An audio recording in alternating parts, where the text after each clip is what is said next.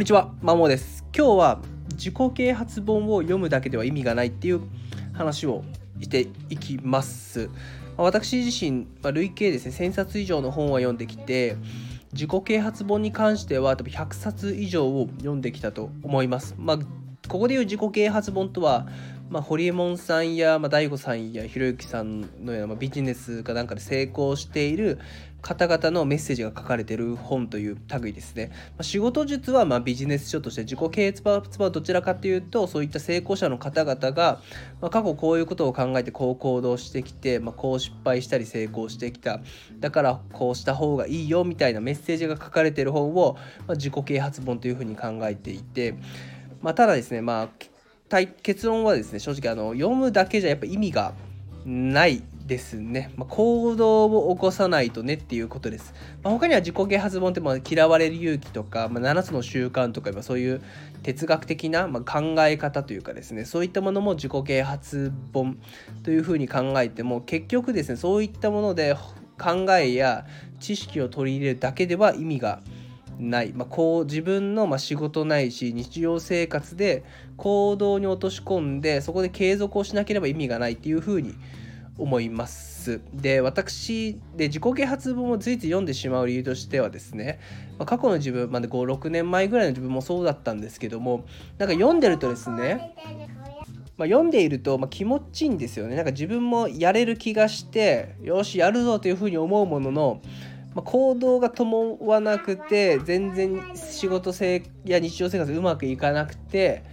でなんか嫌だからもう一回呼んでまたやる気になってでもう一回読み直してえっとまあまたうまくいかなくてでぐるぐるロープして結局行動伴ってなくて自分の現実嫌になって自己啓発本に逃げちゃうみたいな風のスパイラルが出来上がる気がします。でこういった本はですねどう活用するかというと例えば7つの習慣のインサイドアウトっていう考え方を得たのであれば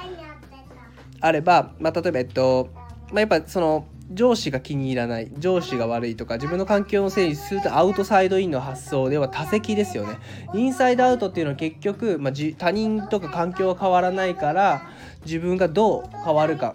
どう変わるかっていうところでそういう話どうするかで、まあ、やっぱ自責で考えダメだよねっていうのをやっぱ日常生活に落とし込んで初めてならずを瞬間のインサイドアウトっていう考えが意味なすっていうところなんですよね。はい、で嫌われる気の課題の分にも類似ですし、まあ、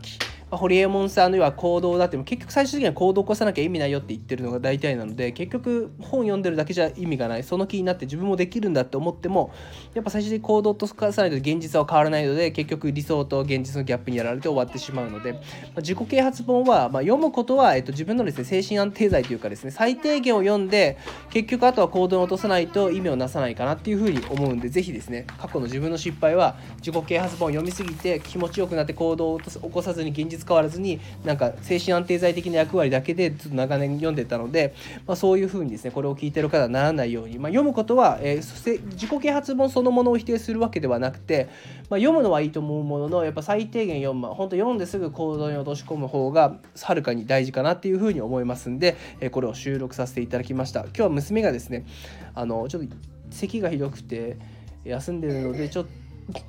まあ今多分咳してるんですけども、まあ、しろって言ってるわけじゃないけどしてね。はい。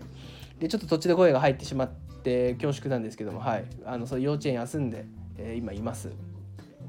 で妻が仕事なので、まあ、自分が見てるっていう感じでちょっと自分仕事あるんですけどちょっと半休という形で、えー、この後妻が戻り次第帰ってき次第えっ、ー、と